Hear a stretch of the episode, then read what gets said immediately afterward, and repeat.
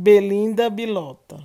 Quem escreveu essa história foi o Júnior Sá e a ilustração foi do Rafael Lima Verde. Mal nasceu a mosquinha Belinda Bilota, já estava atrasada.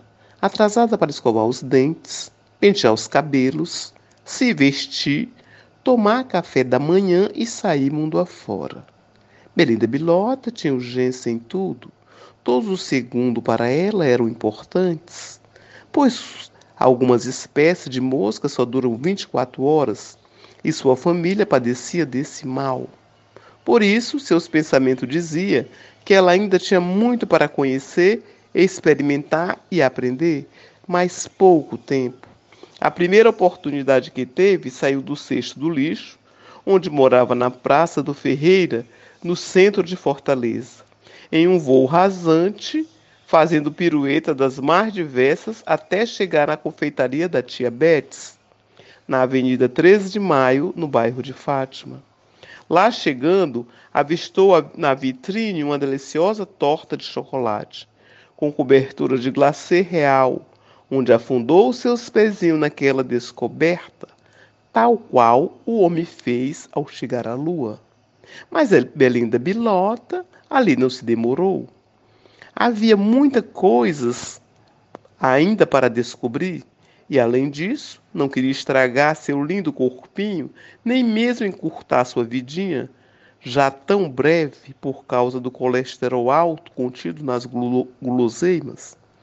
Partindo dali, voando alto e com bastante energia, disparou com um barulho cada vez mais alto.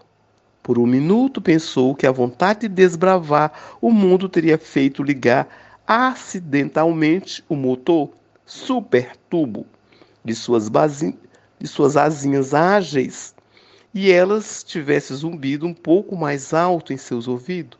Porém, logo percebeu que não se tratava disso.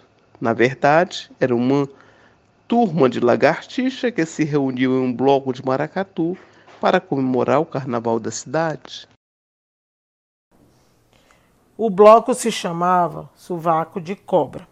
E Belina Bilota rodopiou tantas vezes quantos foram possíveis, dançando zum zumba, o ritmo do momento por longas horas na Avenida Domingos Olímpio. Parou um momento para descansar numa lata de refrigerante diet e matou sua sede, olhando o relógio e lembrando-se que de quanto tempo ainda lhe restava. Saiu dali com um pouco menos de força e agilidade, Talvez tivesse exagerado na dança, mas de qualquer forma, a ideia fixa de aproveitar a vida e entender mais no mundo eram muito fortes em sua cabeça. Por isso, partiu zigue-zagueando, toda faceira e contente, avistando, depois de alguns minutos, um local logo adiante onde uma fila quilométrica de insetos se formava.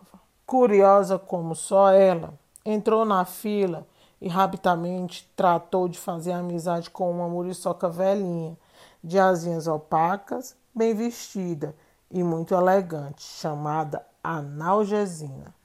Foi logo perguntando aonde essa fila levava, sabendo em seguida, pela distinta muriçoca, que ali se tratava de um salão de beleza, chamado Toda Chique o mais famoso da Avenida Santos Dumont, no coração da aldeota. Resolveu então conferir. Pegou sua senha e esperou sua vez, pois, com a correria do dia a dia, seu cabelo precisava de um trato e sua maquiagem de um retoque, saindo de lá como uma princesa, tal como só as transformações das fadas madrinhas podem conseguir. Belinda Bilota, agora mais linda, mais leve e mais loira, com seu cabelinho escovado e feito chapinha, atravessou a porta de saída do salão com tanta pressa e sem perceber quem vinha adiante, tombou com Abrilindo, um jovem da mesma espécie da Belinda, dono dos mais belos olhos da cor dos favos de mel e um sorriso brilhante, daquele que só se vê em comercial de creme dental. Ficaram ali abraçados apenas alguns instantes, mas o suficiente para que seus pequeninos corações batessem rapidamente, apaixonados. Eles instantaneamente sabiam que se amavam, mas que, pelo curto tempo de suas vidas, essa relação acabaria como uma paixão de verão e resolveram apenas ficar, como se diz hoje em dia, ao lindo cair da tarde na ponte dos ingleses. Depois do romance, rápido Belinda Bilota percebeu que a hora havia corrido, pois as estrelas na Avenida Beira-Mar já piscavam no céu anunciando a despedida da noite pois logo, logo o novo dia tinha que nascer.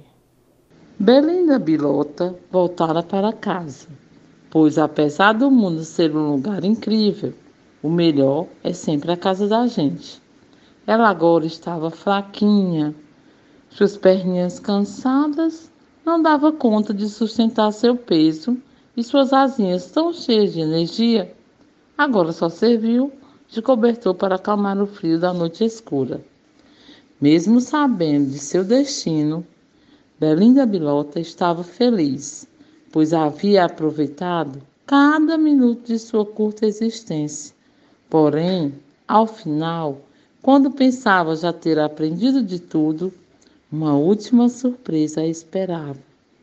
Sua barriguinha começou a coçar por dentro e por fora, e usando ainda o pouco da força que lhe restara, deu à luz a vários ovinhos, frutos do rápido romance com a Berlinda. O tempo havia se esgotado. Berlinda Bilota imaginou por um instante como seria o rostinho de cada filhote seu, que no futuro próximo dali nasceria.